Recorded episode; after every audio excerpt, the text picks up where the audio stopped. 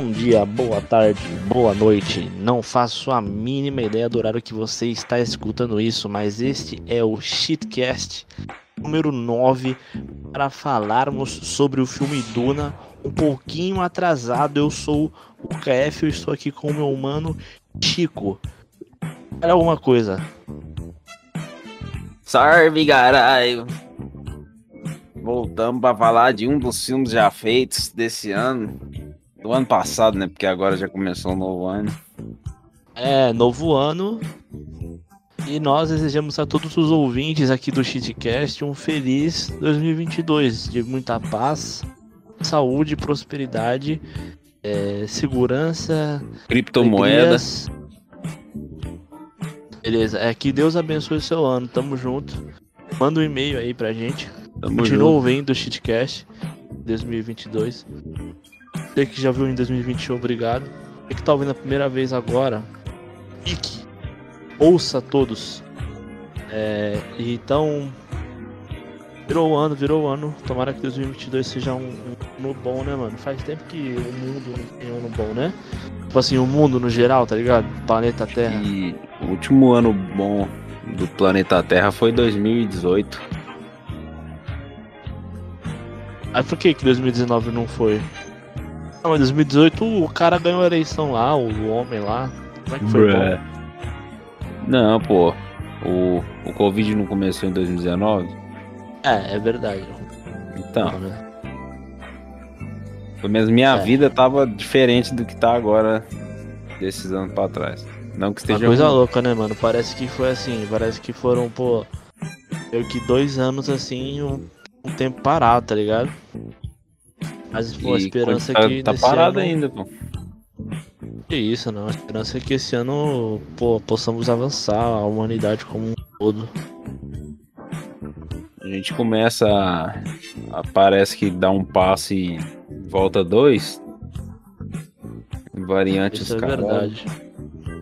Ah, cara, o problema não é nem a variante que surge, mano. Eu acho que o problema é a rapaziada mesmo.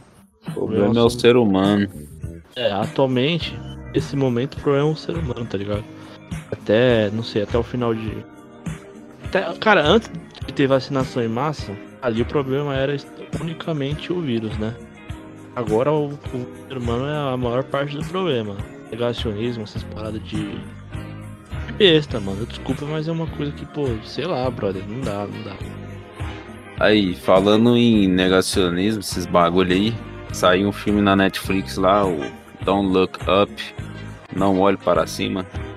Filmão aí, ó. Recomendo sobre essas paradas aí.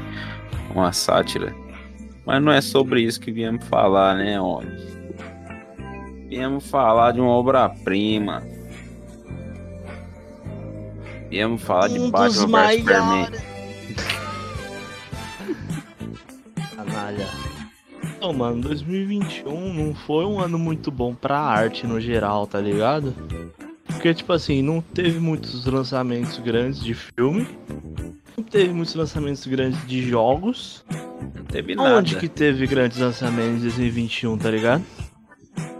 Aonde, mano? Teve, tipo assim, teve pô. um pouquinho no final do ano que saiu Cobra Kai, saiu É. Duna, o que mais saiu? Teve outros filmes aí, mas é assim, todo mundo esperava mais, né? Que tivesse mais filme, mais jogo, não teve nada. Sim, sim. É porque assim, é como eu tinha até falado pra tu.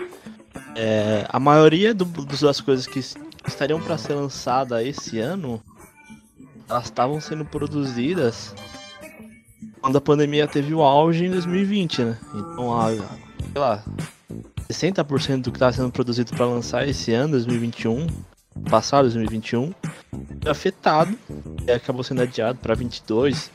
Tipo, The Batman, tá ligado? Vários filmes da Marvel também, os filmes grandes.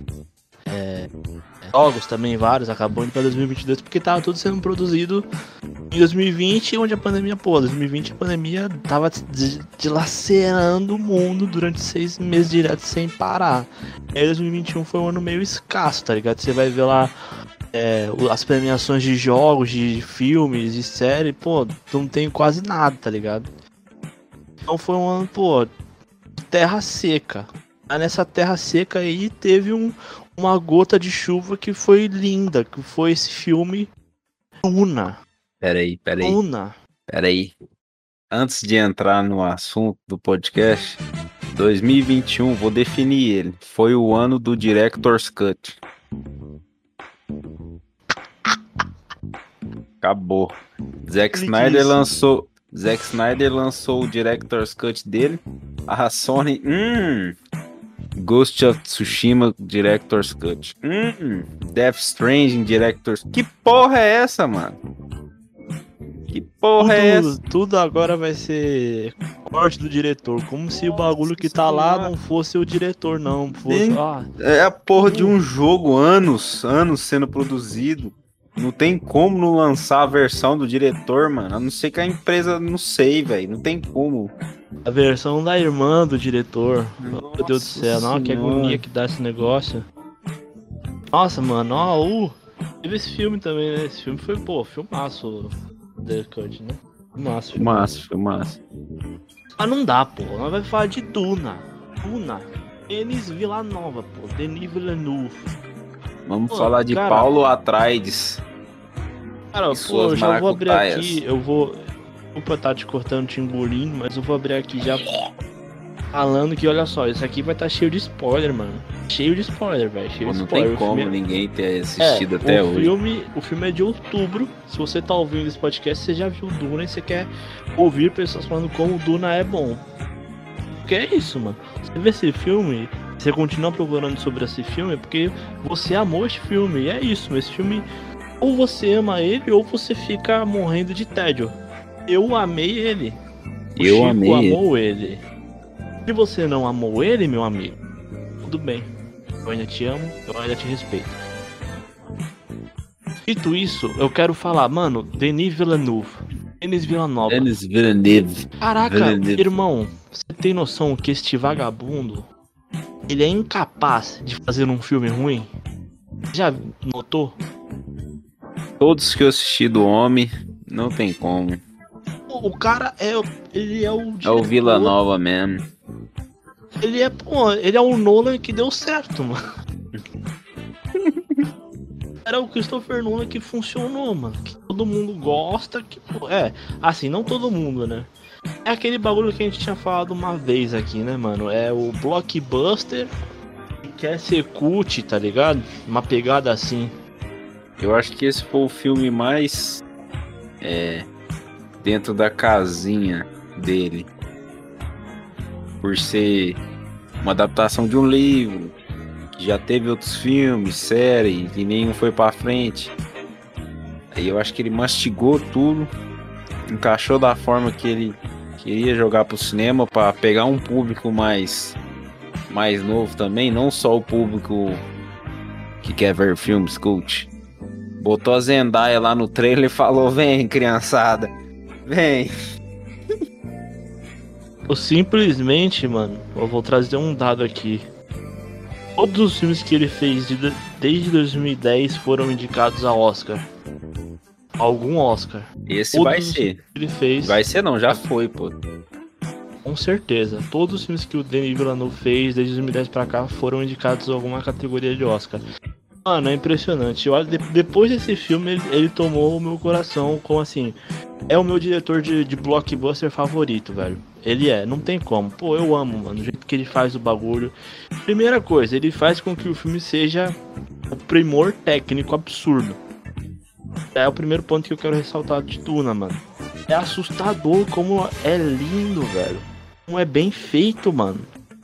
Cara, o- todos os cenários ali, mano, é opressor e lindo. É opressor e aconchegante ao mesmo tempo. Já tinha bastante no, disso no Blade Runner, né, Blade mano? Runner, sim. A atmosfera que ela te engole, só que ao mesmo tempo tu se sente imerso e pertencendo àquela atmosfera, tá ligado?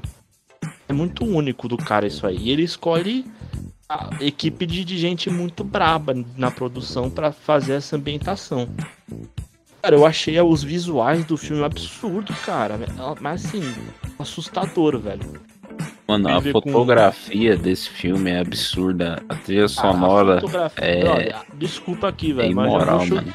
Eu já vou mandar aqui, velho. Se a fotografia desse filme não ganhar o Oscar, velho, de melhor fotografia ou melhor cinematografia, bom, desculpa, mas quem vai ganhar? Os Eternos vai ganhar? Matrix. Entendeu? Mas puta merda, Matrix. Matrix vai ganhar, tá ligado? Mano, eu vi aí, gente pô? falando mal da trilha sonora de Duna. Tá maluco? Que disse que não pegou, tá ligado? ah, Não, esse, Quem essa falou tá explosão não, não pegou, tá ligado? Ah, quem falou? Tá Desculpa, mas assim. A trilha mano, sonora e a fotografia te engole, te joga pra dentro. Imagina se assistir esse filme numa tela IMAX gigantesca. Cara, sim.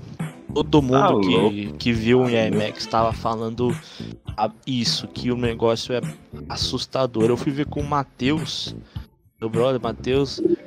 Cara, tinha cenas e um olhava pra cara do outro com uma cara de. Mano, o que, que é isso aqui, velho? Onde é que nós estamos? Essa tela vai me engolir. A tela vai virar um verme de areia, vai abrir aquela boca e vai engolir a gente, mano. O bagulho é um primor técnico absurdo, mano. Pô, eu já queria. O, a fotografia se falou, o diretor de fotografia é o Greg Fraser, que vai ser o mesmo diretor de fotografia de The Batman. Pô, velho, então assim, caraca, mano. É uma equipe braba, uma equipe braba. E o mesmo Fraser já fez outros trampos muito bom de fotografia. É, E tu vê que, mano, tem muito efeito prático ali, velho. Muito efeito prático. Pouquíssimas vezes se perde o senso de, de realidade, tá ligado? Assim. a eu, gente eu senti que, que eu fiquei um pouco incomodado só uma vez com o CGI. Que foi quando mostrou eles de cima de um lugar onde eles guardavam especiaria. Aí parecia uns bonequinhos andando lá embaixo. Mas foi só isso aí mesmo. Não, são poucos, pouquíssimos momentos que tu não, não parece que é real, tá ligado? Não parece que aquilo ali tá acontecendo de verdade. Isso é, isso é assustador. É, eu tava vendo um vídeo de um, um youtuber que, youtuber que fala de cinema. Cara, ele tava trazendo algumas informações tem- explicando por que, que os efeitos visuais do Duna são diferentes do blockbuster que nós está acostumado, tá ligado? Uma coisa que ele mostrou, olha só que louco, você tá ligado é, a parede verde, o fundo verde? Uhum. Sei. O Duna não tem fundo verde. Quando eles colocam um fundo pra adicionar efeito, é. End wall. Parede de areia, mano. Sabe aquela parede, aquelas telas que o verde? O cara lá, o Greg Fraser, ele pegou e transformou em tudo em cor de areia, mano. Hum, hora. Então, toda vez que tinha um reflexo na cara do personagem, era reflexo de uma parede de cor de areia, tá ligado? Por isso que quando o, o filme vai pro, pro arco que é em Arrakis, Duna, tá o tempo todo achando que o cara vai ser engolido por areia, porque a literalmente. câmera, a câmera tá afundada na areia. Exatamente. Ou o filme tá sendo gravado no deserto mesmo, ou tá sendo com uma parede de, de areia, tá ligado? Isso é também um bagulho que eu achei muito bom deles fazerem. É, o filme ele foi gravado quase que todo a céu aberto, em deserto mesmo, areia mesmo, Uhum. pra tu ter essa sensação. E ela te passa isso quando eles chegam no planeta Arrakis, do começo ao fim tu sente essa coisa de que, pô, realmente é um deserto feroz. Muda, Saara, muda o Egito, tá contraste, ligado? muda tudo. Exatamente. O, o homem é um homem que não tem como, né, mano? Ele consegue pegar dois atores merda e transformar eles em atores. Droga. Quem que é ator merda, pô? O Dave Bautista e o Jason Momoa. Nossa, maravilhoso, velho. Nossa. Novamente Oi, ele trouxe o, o carecão. Isso aí é muito louco, né, velho? Mano, É só ele consegue isso, mano. Cara, é impressionante. Teve aquela cena no Blade Runner 2009 lá, né? No Pô, eu começo. choro. Eu choro naquela cena, o Dave Bautista. you, never, you never seen a miracle. Pô, eu choro, é é verdade, eu nunca vi um milagre. Tô vendo um milagre agora, você atuando bem. Aí, pô. Aí ele traz agora o Dave Bautista de novo. Apesar do personagem ser uma batata, sente uma puta de uma intimidação quando ele aparece. Eu dou um medo, cara, esse cara vai dar um soco na minha cara a qualquer instante. Mas eu acho que o. Cara, o. Pra mim, né? Na minha concepção, o. Jason Momoa roubou demais a cena, mano. O personagem dele já é maravilhoso. Ele entregou um carisma assim absurdo, velho. Pô, o personagem dele, tu ama ele do começo ao fim, velho. Pô, podia ter mostrado mais dele, mano. Eu não sei como é nos livros, mas podia ter mostrado ele encontrando os Freeman, tá ligado? É Os Freeman. é. Os Você Freeman. que tá ouvindo aí não, não tá sabendo, era bom a gente ter falado isso no começo, né? Mas é. Duna, originalmente, é um livro de 1965 escrito pelo Frank Herbert. E esse livro é considerado uma das, alguns consideram a maior, mais importante é, obra de literatura de ficção científica da história, porque ela inspirou quase tudo que veio depois, tá ligado? E vê claramente, tô assistindo o filme ou tô lendo o livro, vê claramente várias e várias obras inspiradas naquilo, ligado? É, acho que o que mais pega é Star Wars, né? Bagulho de escolhido, poderzinho, bababá, bababí, planeta deserto, enfim. Star Wars bebe muito fonte, enfim, várias e várias obras bebem muito dessa fonte. E, pô, é embaçado, né, mano? É um livro de 1965, velho. Você. E ele é muito importante, muito marcante na cultura pop em geral. Você ficar 15 minutos na internet pesquisando, você vai. E a história inteira de Duna na sua mão. Você vai saber tudo o que acontece, tá ligado? Não tem nem como. É irrelevante. Ah, spoiler ou sem spoiler. Cara, o bagulho é de 50 anos atrás. Você ficar 10 minutos pesquisando, você vai saber a história inteira. Já sabe o que vai acontecer na segunda parte do. do na parte 2 que vai lançar em 2023. Já sabe o que vai acontecer, tá ligado? Sei não. Mesmo assim, é uma missão difícil, mano. Porque, pô, teve o filme de 84 e a galera não curte. Porque filme engole várias coisas pra ficar ali no padrãozinho, duas horas, duas horas e meia e narrar a história inteira. É a série, só que a série narra a, a, sequência da obra original. Se eu não me engano, a série, velho. Ela conta a história a partir do, do, do, segundo, do terceiro livro, se eu não me engano memória, a partir do terceiro livro. E nada nunca conseguiu pegar, tipo, a essência do bagulho. Então, a uma parte de gente achava que era impossível pegar a essência de Duna. E aí o Denis Villeneuve, Den- Denis Villanova veio e fez o filme que ele pega a essência do bagulho mesmo. Roteiro, fotografia, pô, em tudo, tá ligado? Em tudo. Em todos os aspectos do bagulho, tá ligado? É. Fala da trilha sonora também, que você tinha falado antes, ia complementar, mas acabei esquecendo. A trilha sonora é do. Hans. É do Hans Zimmer, de novo. O Hans Zimmer, mano, ele tá numa corrida para ser o maior compositor da história. Quem sabe ele supere o John Williams um dia, não sei. Mas ele tá fazendo por onde, né, mano? O Hans Zimmer ele nunca fez uma trilha sonora ruim na vida dele. E aqui ele faz mais uma trilha sonora absurda. Mano, mas é muita. É muito absurda, é muito. Cara, tem uma específica, vou até te recomendar aqui agora, Chico. Depois você escuta no Spotify. É Ripples Descend. Cara, puta, mano, é maravilhosa, velho. O bagulho é. Ao mesmo tempo que ele é empolgante, ele te assusta. E daqui a pouco vem do nada uma mulher gritando. Caralho. O que aconteceu? Aí, assustando. Caraca. Do nada vem aquela mulher gritando, velho. Nossa, mano, isso foi muito bom.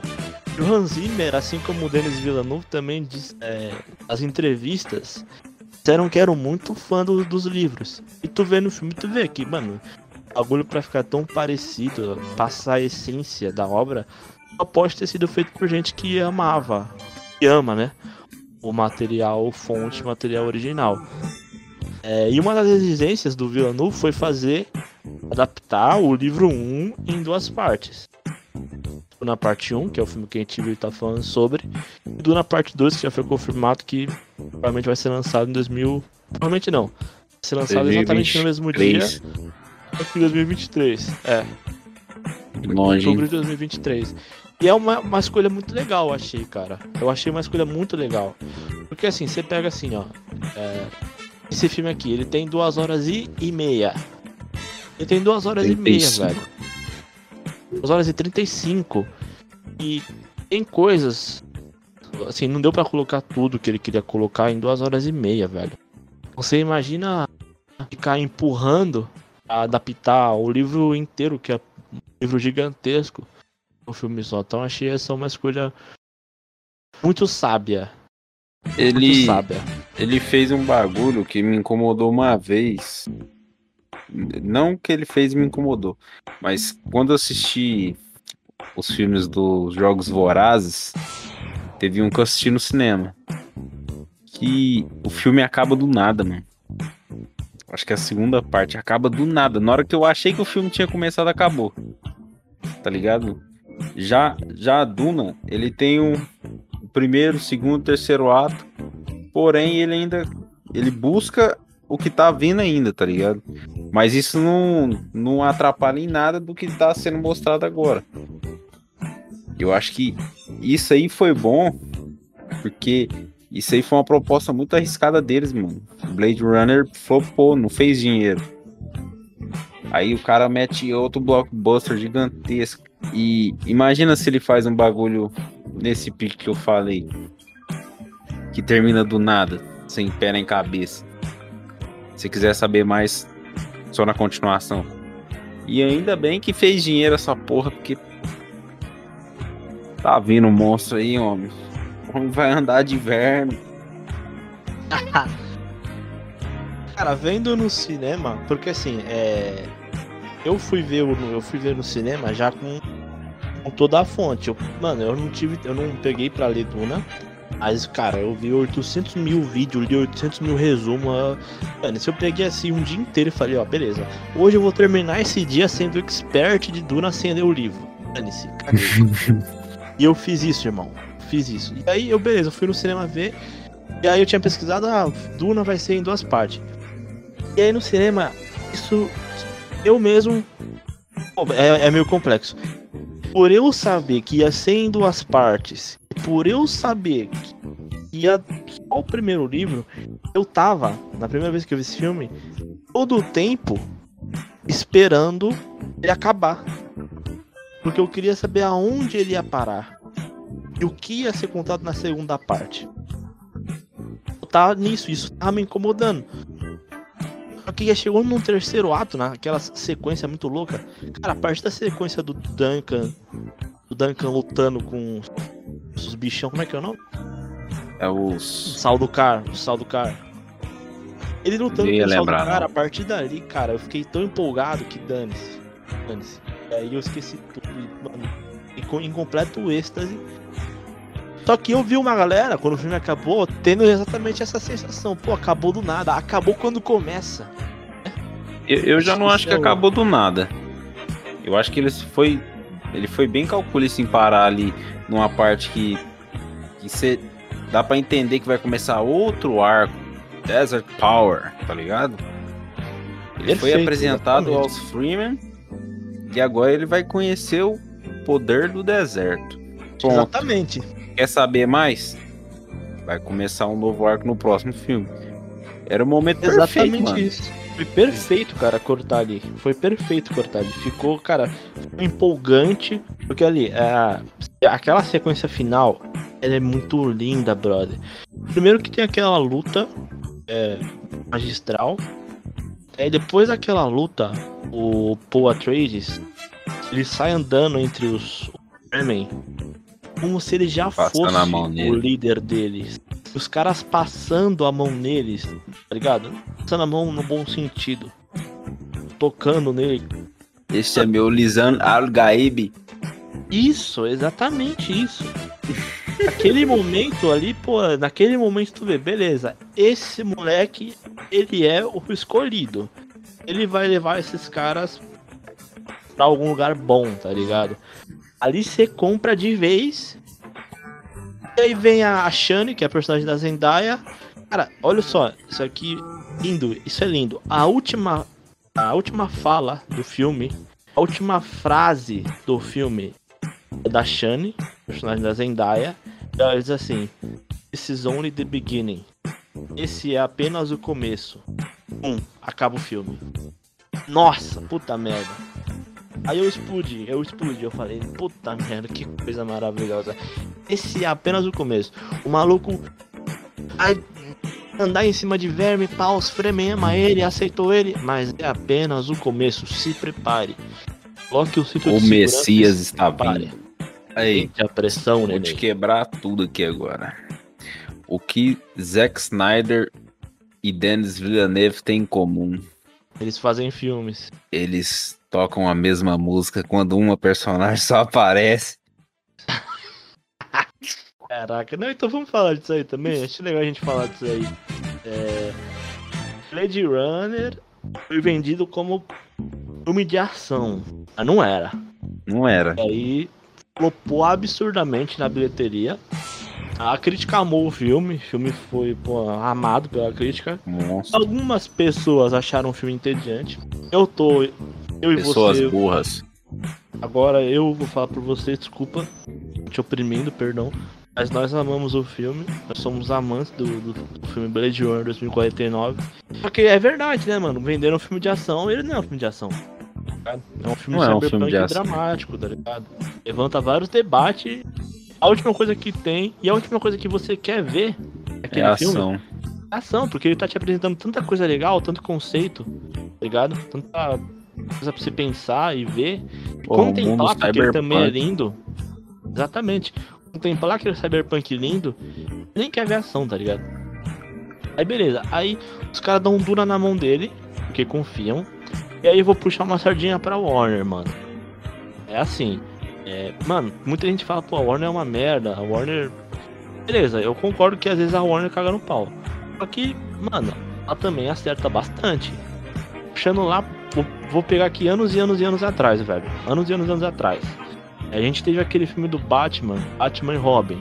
É uma tragédia, é considerado por muita gente, se não o pior, um dos piores filmes de herói de quadrinho já feito. Aquele filme foi lançado e foi uma tragédia. E aí o Christopher Nolan, três ou quatro anos depois, chega na Warner e fala, ó, é, eu quero fazer um filme do Batman. O meu jeito. Vai ser desse jeito ou não vai ser. E a Warner deixa, velho. Ela tomou a, a- a carta de liberdade total pra fazer o Batman ultra mega hiper realista, totalmente diferente de tudo. Fez, e fez trilogia, beleza. Pegou o Zack Snyder, por mais que a gente queira falar que depois, verdade, no Liga da Justiça ele foi zoado. Que, mano, o cara pegou o Homem de Aço, ele fez o que ele queria ali. Ele fez o que ele queria. Ele pegou o Batman Superman, fez o que ele queria. Tá ligado? E aí chega o Denis Villeneuve, pega o Blade Runner, faz uma obra-prima, mas dá prejuízo. E a Warner pega de novo e dá outra franquia absurda, que é Duna, Gigantesco. gigantesca, vai Tem uma fanbase, cara, assustadora. Se você for pesquisar aí, mano, ver os grupos, fóruns, canal de YouTube que tem de Duna, mano, é gigantesco. Os caras é muito xiita, tá ligado? Os caras, tipo, minha Duna, meu, meu livro, ah. Eu na mão do Dennis, pra ele fazer o filme, pra ele fazer do jeito que ele quiser. Depois de ele ter flopado, ele foi lá e ele fez do jeito que ele queria, velho. Pô, então os caras dão uma puta liberdade pros caras, velho. E vendeu. Isso Obrigado. Zendaya, por aparecer sete minutos no meu Nossa. filme. Aí, Obrigado. beleza. Essa era a parte que eu queria chegar. O marketing de Duna, ele nunca foi vendido como. Assim, a única coisa errada no marketing é a Zendaya, mano. Literalmente. Caralho, velho. Literalmente, todas as cenas que a Zendaya aparece no filme estão nos trailers.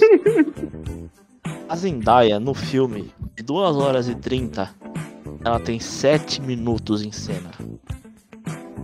E tipo, no trailer só dá ela, mano. Isso foi zoado. Isso foi é... zoado, mano. Cara, eu, eu, eu, escutei amigo meu falando, ô, aquele filme lá tem a Zendaya. É! Tá ligado? Sim. Tem, tem, pô.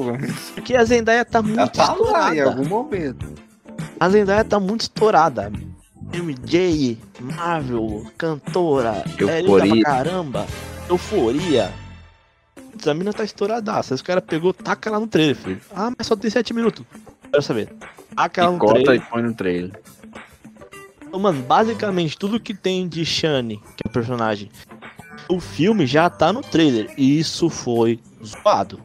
Mas tirando isso, o filme ele nunca se vendeu como o que ele não é. É de Blade Runner. Blade Runner tava sendo uns trailers trailer de ação. Aqui em Duna, mano, é uns trailer paradão, que é. Uh, é, uma, é uma aventura, uma jornada de descobrimento do, do, protagonista, tá ligado? Eu acho que eles entenderam isso. Só que aí eles quis pegar um ganchinho na fama, no, no hype da Zendaya e socou ela nos trailers lá. Sim. É Botou em Premiere os caralho a 4. Nem precisava, mano. Cara, eu acho que precisava, porque assim, se tem uma mina dessa, uma atriz dessa. Não, é serviu um... para que desse mais visibilidade pro filme, beleza. Mas olha o, o, elenco desse filme. Não, só que tem que. Se tu tá fazendo um blockbuster, tu tem que se comunicar com, com um público. Não vai conhecer muito bem o teu elenco. Porque, tipo, tu pega o elenco aqui, o, o protagonista, o Timote chama ali, o Paul Ele é um ator, eu acho ele um excelentíssimo ator. O moleque é um dos mais jovens atores a ser indicado ao Oscar. Eu nunca vi ele fazer um papel ruim. Acho ele um não, ótimo ator. A, a dúvida que eu tinha dele ser um bom ator ou não, o filme ele mostra, ele bota na sua cara e fala assim: esse cara aqui é um bom ator. Sim. Quando ele, quando ele é. bota a mão na caixa ali, se você não comprou ele ali, você não compra mais, mano. Esquece. Não, cara, não. Eu, eu, Vamos, vamos falar disso depois, porque eu quero falar especificamente dessa cena que ela é maravilhosa. Mas tipo assim, tu pega ele. Ele não é uma cara muito conhecida pro grande público, tá ligado? O teu brother que falou. O teu brother que falou, ah, o filme da Zendaya, ele não sabe quem é o, o tá ligado? Hum. Não sabe quem é a Rebecca Ferguson, não sabe quem é o Oscar Isaac, não sabe quem é o. Oscar o Isaac.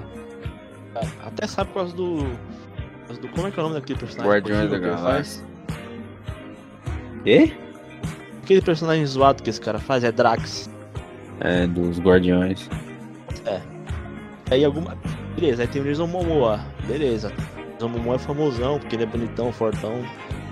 Só que a Zendaya é a oportunidade que o filme tinha de se vender para um público tá ligado?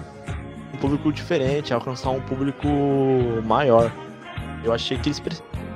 Assim, eu não gostei muito, né? Porque não tem nada de Zendaya no filme. Mas eu entendo eles, eu acho que, que é válido. E o marketing foi sincero, mano. O marketing foi sincero e aí chegou o filme. O filme ele, ele fez muita bilheteria porque é um filme muito bom. Porque tem uma fanbase, né, mano? Tem uns caras, tem um. Que, que, é, que leu o livro. Tem uma fanbase, mano. Eu tava. Quando eu tava psico de Duna, pesquisando tudo de Duna. Cara, tem gente que é fãzona do, do filme de 84. Gente que Eu nem tentei é assistir, mano. Galera nem é pegada no livro, mas é fãzona desse filme, tu acredita? Que é assim, né? Querendo ou não, é um clássico daquela época. O bom ou o mau Tanto sentido. Por tanto por ser um filme de ficção científica, com um monte de efeito especial, tipo, os cara, o escudo dos caras era um, um quadrado, como que tanto. Isso aí, isso aí não dá pra passar. Isso aí é feio demais, credo. Mas sim. Ó, aí já tinha uma fanbase muito braba, tá ligado? E aí todo mundo falando, né, mano? Pô, Duna, Duna, Duna, Duna. Então tinha uma expectativa. E aí todo mundo foi ver, o filme é bom, vendeu. Porque eu ainda fico triste pô, eu fico triste, eu fico mordido. Não vendeu mais do que Shang-Chi, velho. Como é que Luna não tem mais bilheteria que Shang-Chi, mano? A Marvel dominou o mundo Mano, mesmo, a Marvel dominou o mundo e o mercado, pá.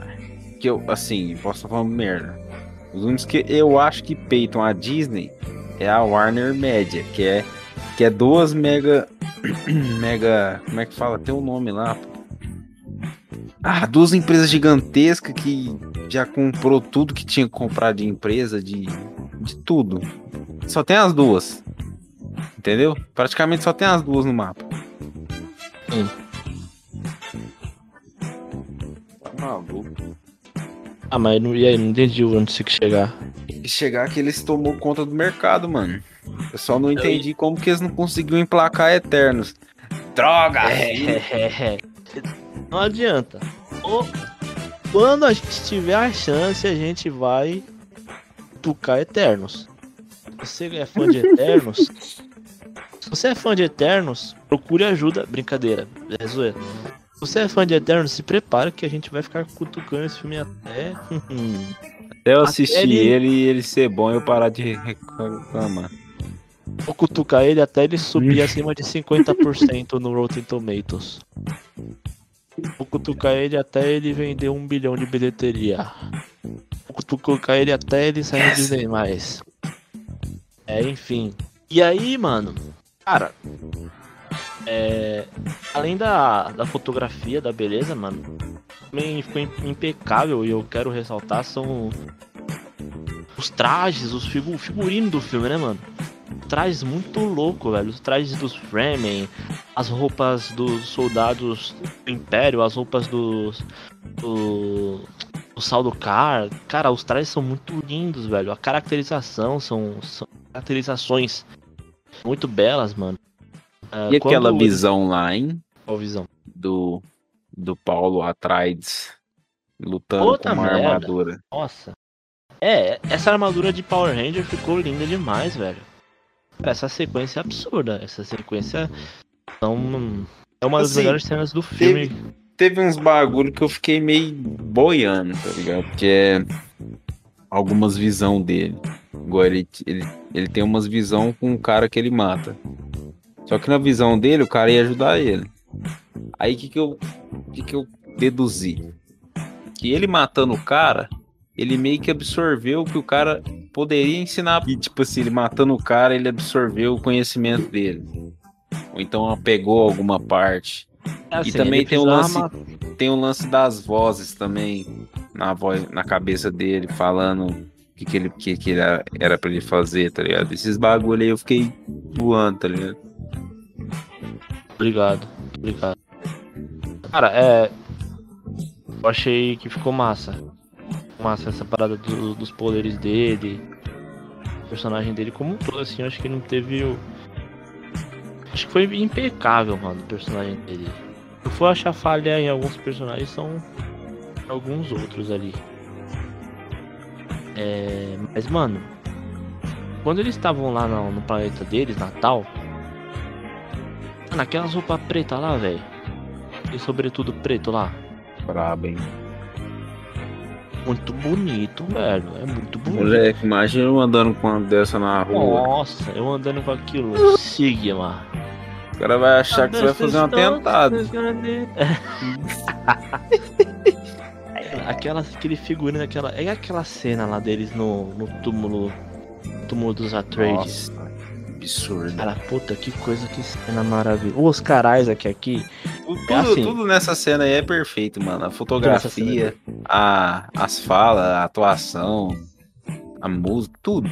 É, todas as atuações do filme, elas são ótimas, maravilhosas ou até perfeitas. A dos carais aqui não exige muito, só que ele entrega tanto, mano. É tão intimidador, mano. É tão tipo, Mano. você sabe que aquele cara ele tá no comando. Essa cena aí, ele lá no, no túmulo dos Atreides, lá, cemitério dos Atreides, memorial dos Atreides, qualquer coisa que a gente possa dizer assim. Ele, ele, ele tá tão firme, e aí do nada ele demonstra uma sensibilidade, tá ligado? Muito linda essa cena. E aí ele fala pro, pro Paul. O pai dele disse pra ele que os grandes homens não escolhem liderar, Destino. são chamados para isso e respondem. Se você, se a sua resposta for não, você vai continuar sendo a única coisa que eu preciso que você seja. Eu fiz. É lindo, droga. E ele mostrando o anel dos Atreides o tempo inteiro. Cara, que cena maravilhosa. Cena linda, a fotografia ali é linda, tudo é, é acinzentado, escuro. E aí tu pega um puta do contraste, porque eles vão pra Araques e é tudo muito contraste alto, a saturação alta, é, claradaço, porque é um deserto. Contraste dos cenários, tá ligado? Tá aqui, tá acinzentado, vai pra lá, tá puta de um sol. E aquele figurino todo preto. Nossa, o Paul andando, o Paul Atreides andando lá com aquele sobretudo preto é, é muito. O Timote é um, é um boa pinta, ele é bonito. E com aquele figurino ficou, nossa, eu fiquei, ai, ai, Timóteo. Quase que eu criei um TikTok pra ficar postando um vídeo dele. Timóteo Chapelete. Que nome É. desgraçado. E aí tem também a, a Rebecca Ferguson, que faz a Jessica. Ela é uma Bene Gesserit. Entendeu o que são os Bene Gesserit, mano? São, As Gesserit, perdão. são as bruxas que Isso, estão por trás de tudo. Mais ou menos isso. Não fala bruxa, coitado. Elas são malvadas, elas são malvadas. Não sei que elas são malvadas, né? É, Elas estão pensam- no meio. Não, elas não estão no meio. Assim, o objetivo final da, da Ben, das Bene Gesserit é e fique tudo bem pra todo mundo. Só que na mente delas, só elas sabem o que é. Então vai ser do jeito delas e acabou. Acaba sendo que meio uma puta de uma ditadura, né? É meio zoado. É, mas elas existem há muito tempo e elas têm os poderes, lá o caminho da Bene Gesserit. Aquele poder da voz. Ficou muito massa no filme, hein? Nossa. Caraca, puta merda, toda vez que alguém usa a voz no filme, o bagulho há um medo do cacete, velho. O, o começo do filme é a mãe dele. Me, me peça água. Me faça te entregar esse copo d'água. Pô, tá aí ele usando a voz pra pedir água. Imita aí, imita ele usando a voz pra pedir água. Me, aí, me, me dê água. Cara, ficou muito bom esse, esse poderzinho da voz, velho. E a Rebecca Ferguson, mano, eu achei assim. Eu achei que a atuação dela é a melhor atuação do filme. Por que eu achei isso? Porque todos os momentos em que o personagem dela sente pânico, eu senti também. Ela É fica muito com uma difícil. cara muito. Não tem como. A cara dela, a mão dela tremendo. É um, uma linguagem corporal, um pânico absurdo. Eu fiquei com pânico junto com ela. E tinha uma dificuldade, porque na maioria dessas cenas dela, ela tá sozinha. Tá ligado? Ela tá sozinha. A cena do Gon Jabbar, é onde a, a Bene Gesserit Suprema bota lá a agulha pra matar ele se ele tirar a mão da caixa. Ela do lado de fora, ela se tremendo toda, velho. Caramba, eu senti um, um pânico absurdo. E toda a jornada dessa personagem, eu fui acompanhando muito preso nela, muito imerso nessa personagem. De, pô, ao mesmo tempo que ela é uma mãe, ela é uma Bene Gesserit. Então ela tem a missão de Bene Gesserit, mas ela tem um filho pra criar. Só que o filho é o Visão Nagaíba. O A filho é o porra do Messias. Messias. E aí, como é que você vai agir? Não sei. E ela te vende isso. Ela tá, tipo, ela tá desse jeito. Eu não sei. Ela eu tá tô em perdida. pânico. Eu tô. Eu tô travada, Ela filho. fica, ela fica assustada quando o maluco dá uma de messiânico lá, começa a soltar uns trem que nem ela tá ligada, tá ligada? Ela fica. Nossa, velho. Nossa, exatamente. Ela faz um nossa, velho. Cara, que é impressionante. Mas antes de prosseguir, vamos, eu quero falar dessa cena do Gon Jabbar. Mano, que cena maravilhosa, velho. Que, mano, que bagulho incrível. Que bagulho incrível. Primeiro de tudo, velho, tu vê aquela Bene Gesserit Suprema, eu fiquei completamente em choque. Também fiquei em choque. Cara, eu achei que aquela mina ia matar ele, matar ela, destruir o planeta todo, tá ligado? Sei lá, dá um Tipo- ar de conspiração maligna. Quando ela fala pra ele, vem até mim, trem assim pra ele sentar lá na frente dela pra pôr a mão lá. A câmera já foca no rosto dela e a voz dela é daquele bagulho, sei lá, mano. Aí começa o bagulho e você fica, caralho, caralho. Sim, mano. É, tem no YouTube. Recomendo pra ti, Yoshi. Pra quem tá escutando também. É um vídeo do Denis Villeneuve, cara. Ele falando sobre essa cena. Ele vendo, assistindo a cena e dando detalhes de como foi fazer e por que ele escolheu fazer do jeito que ele fez, tá ligado? É muito da hora ver isso, ele falando. É uma baita atriz que faz ali a Bene Gesserit Suprema. Ele coloca uma, uma coisa sobre o rosto dela.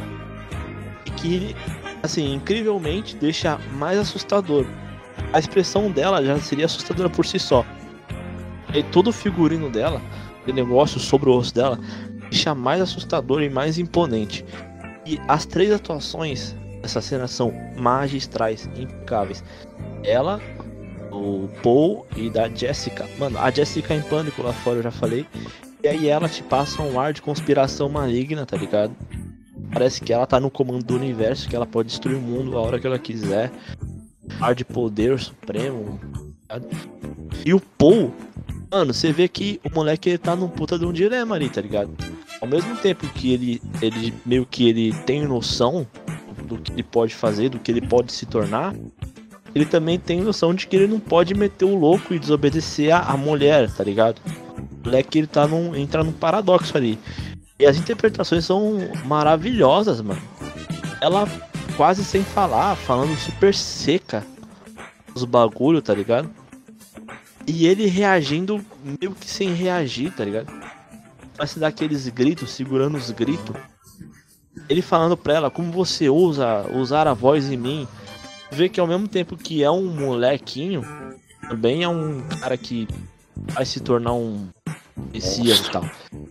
Acho que essa é a mágica do, desse personagem, né? Dessa atuação do, do Timóteo, mano. Ele consegue vender as duas coisas ao mesmo tempo. Ele é moleque, que ele tá, tá assumindo a responsabilidade dele, tá ligado? No começo ele ainda vai descobrir o, qual que é o papel dele e no final ele já ele já entendeu o que que ele Pode ser. Ele ainda tá tentando entender as visão. Só que agora ele tá onde o pai dele queria que ele tivesse, né? Que, que eles estivessem, né? Caso não tivesse ocorrido a guerra. E agora, Desert Power, moleque. Exatamente. Dá grau, dá grau de verme. Algo que eu gostei da produção, outra coisa que eu adorei da produção foi é, os escudos, a forma que ficou. Eu achei irado. Achei é, da hora, da hora. As batalhas, achei muito da hora, velho. Muito da hora. E a, e a vibe que ela te passa é um bagulho meio futurista, só que meio medieval. Porque, tipo, o bagulho é super avançado, só que os caras estão lutando de espada. E não parece que é idiota. Porque se tu pensa nisso, tu pensa que, pô, é 10 mil anos depois, os caras tá de espadinha, é, é um bando de idiota, vai usar armadilha. na mão, né? É, só que o filme faz parecer que é a coisa mais irada do mundo. Toda essa vibe que o filme pega de medieval com futurista, que é algo do livro, por exemplo, o bagulho é 10 mil anos depois, só que é dividido em casas, tá ligado? Casa 3, uhum. é Império, é um bagulho que Game of Thrones também bebeu bastante disso aí, né? A casa Atreides é a casa, a casa Stark, né? É a casa Atreides todinha. Beleza. Você acha que eu não tô vendo o que você tá fazendo, não, né? O George R. R. Martin. Essa Fala vibe medieval. Essa vibe de medieval com futurista funcionou pra cacete, cara. Me pegou demais. E depois que é, tem, vai ter a sequência da traição, né? Do, do maluquinho. E aí todo mundo se ferra. Eles vão lá pro, pro deserto. É aí que eu, a parte que eu mais gostei do filme. No momento que tem a traição, eles vão pro deserto, a parte que eu mais gostei. Porque come, o Paul começa a viajar muito nas visões. E o Timóteo fazendo uma atuação magistral. E a, a Jéssica, mãe dele totalmente perdida ligado? E os frames, cara, os frames são muito irados, né, mano? Queria mais, mano. Queria o Jason Momoa explorando as. Como é que ele chama as casas deles? Mano, eu também, velho, eu também. Ao mesmo, ao mesmo tempo que eu queria mais, eu queria mais. E vai ter mais. O segundo filme vai ser só isso, né? O segundo filme não vai ter. O segundo filme não vai ter água. Ao mesmo tempo que eu queria mais, o que eles deram foi muito, muito bom. Muito, muito bom. Sim. Muito, muito bom. Nossa, o Javier Bardem fazendo o líder dos Fremen foi sensacional. A atuação dele de que não tá nem aí pra nada, tá ligado? um desgarrado completo de maravilhosa, mano. E os vermes de areia, né, mano? Os vermes de areia, Duna. Assim, Duna é muito famosa pelo verme de areia. Os caras que popularizaram esse tipo de, de bicho. É, a parte que. O Paul e a mãe dele lá. O verme de areia sobe. Puta, ali foi maravilhoso, mano. Ali Na eu primeira, vou fa- na primeira interação eu achei que ele ia conversar com o Verme. Mas Isso aí é. Não sei porquê. pra frente. Vou tacar um spoiler aqui na sua cara. A segunda Toma. trilogia dos livros, o filho do Paul, ele vira um verme de areia. Quê? É, ele vira um verme de areia. Exatamente. O seu o cara vai virar um verme de areia. O filho dele Sem reação, sem reação. não reage. Mano, eu vou tatuar minha perna com aquela cena ali que o verme de areia sobe.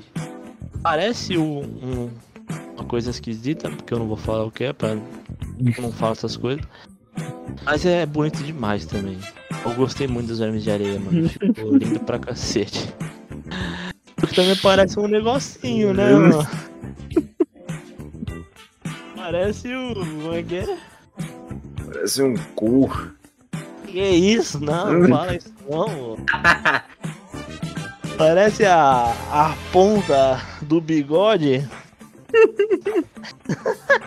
o beiço. Ai, caralho. Ai, mas muito imponente. o- Muito imponente os vermes de areia, né? Shit nota. Shit nota para Duna. Chute nota para a Duna 9.4. 9. Só dá nota assim. Assim como. Redonda, sem graça. É, tem Tem que ser chatão, tem que meter 8.9. 9.1. 9.2. chato, tá ligado? Não, você já deu 9, eu não vou te coagir, só tô te falando. Então pronto. Então é isso, a cheat nota de Duna, é, no geralzão, ficou 9.2. É, foi o melhor lançamento que eu assisti de 2021. Tem Estou Douglas. atrasado. Estou atrasado em filmes de 2021 que eu não vi, que eu quero ver, como Power of the Dog e alguns outros títulos que eu irei ver. Depois eu falo aqui, talvez eu fale aqui. Mas, cara, que o lançamento que eu vi, eu, pra mim foi o melhor. Tem muita dificuldade, tá ligado? Sem dúvida, um dos filmes já feitos em 2021, né, mano? E teremos aí o, o Oscar daqui por dois meses. Com certeza vai ser indicado em massa. Não sei Tem o que, ele que vai ser. levar. Tem que levar o que pelo ele vai menos levar. fotografia. É. Tudo que tem a ver com aspecto técnico ele vai levar, eu acho que com qualidade, brother. Sério, fotografia, condição, edição, mixagem, cara, tudo que for técnico, técnico mesmo, acho que leva. Figurino, nossa, só não vai levar maquiagem, porque ninguém é maquiado no filme. Ah, tirando o Skarsgård, né, o, o barãozão lá. Uma coisa que, eu- que eu tenho que falar, Parece velho, uma foca. Coisa que eu tenho que falar, no livro, esse barãozão, o autor ele dá uma zoada, é meio zoado, cara. No livro ele faz esse barãozão, ele. Eu não vou nem falar aqui, que vai ficar chato. Esse barãozão ele fica muito melhor no filme do que no livro e eu gostei muito dele. A gente cagou pro personagem, que é bem da hora, né, mano? Ele barãozão. Ele, ele teve um momento pra mostrar pro que que ele veio, mas eu acho que ele vai ter mais destaque na segunda parte.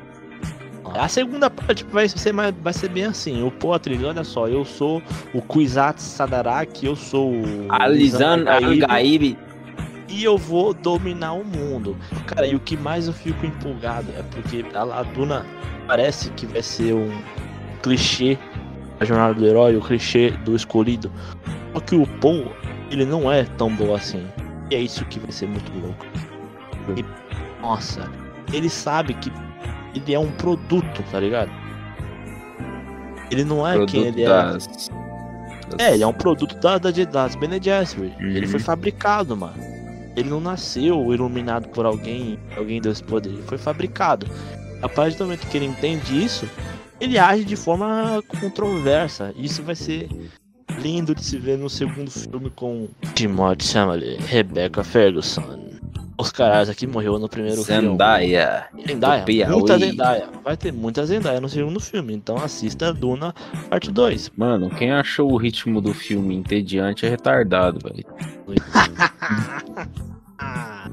Não, brincadeira. Mas eu não achei, eu não acho que tenha como alguém achar, a não ser que você seja chato pra caralho e não queira assistir uma história. Você quer filme de ação, vai ver John Wick lá, porra. Você é muito Sigma, eu esqueço disso às vezes. Droga. O maior Sigma já feito é isso. Não é entediante, o ritmo é perfeito, sequências de ações incríveis, Um dos maiores filmes de todos os incríveis. tempos. Cinematografia impecável, nota 9.2 para a Duna. De acordo com este podcast, esse podcast por enquanto o melhor lançamento de De 2021. 2021. Esse foi o episódio 9. Obrigado se você escutou até aqui. Compartilhe com a gente o que você achou deste filme. O que você espera da parte 2. Você quer que se torne uma grande franquia aí dos próximos anos. Você já leu o livro e achou que alguma coisa tá errada, deveria ser mudada, consertada. E interaja com a gente. Entendemos aí aumentar nossa frequência, lançar mais episódios, falar de as coisas, interaja com a gente nas redes sociais, no nosso Instagram principalmente. Manda uma DM no nosso Instagram, curte nosso post, interage no nosso story. A gente tá lá, a gente tá presente, a gente tá contigo, a gente está do seu lado. Eu, paladino brilhante, arrase. 2022 é o seu ano. Você vai vencer. Sai Chega, do quarto, gordão. deixa Vamos tudo morder o os que passou, ferros. deixa tudo que passou no passado. 2022 Droga. é seu. Vem comigo, vem com Duna, vem com o Poa Trades, vem com o Chico, vem com o Shitcast, meu irmãozinho. Agora o shitcast tá de cara nova. Yes!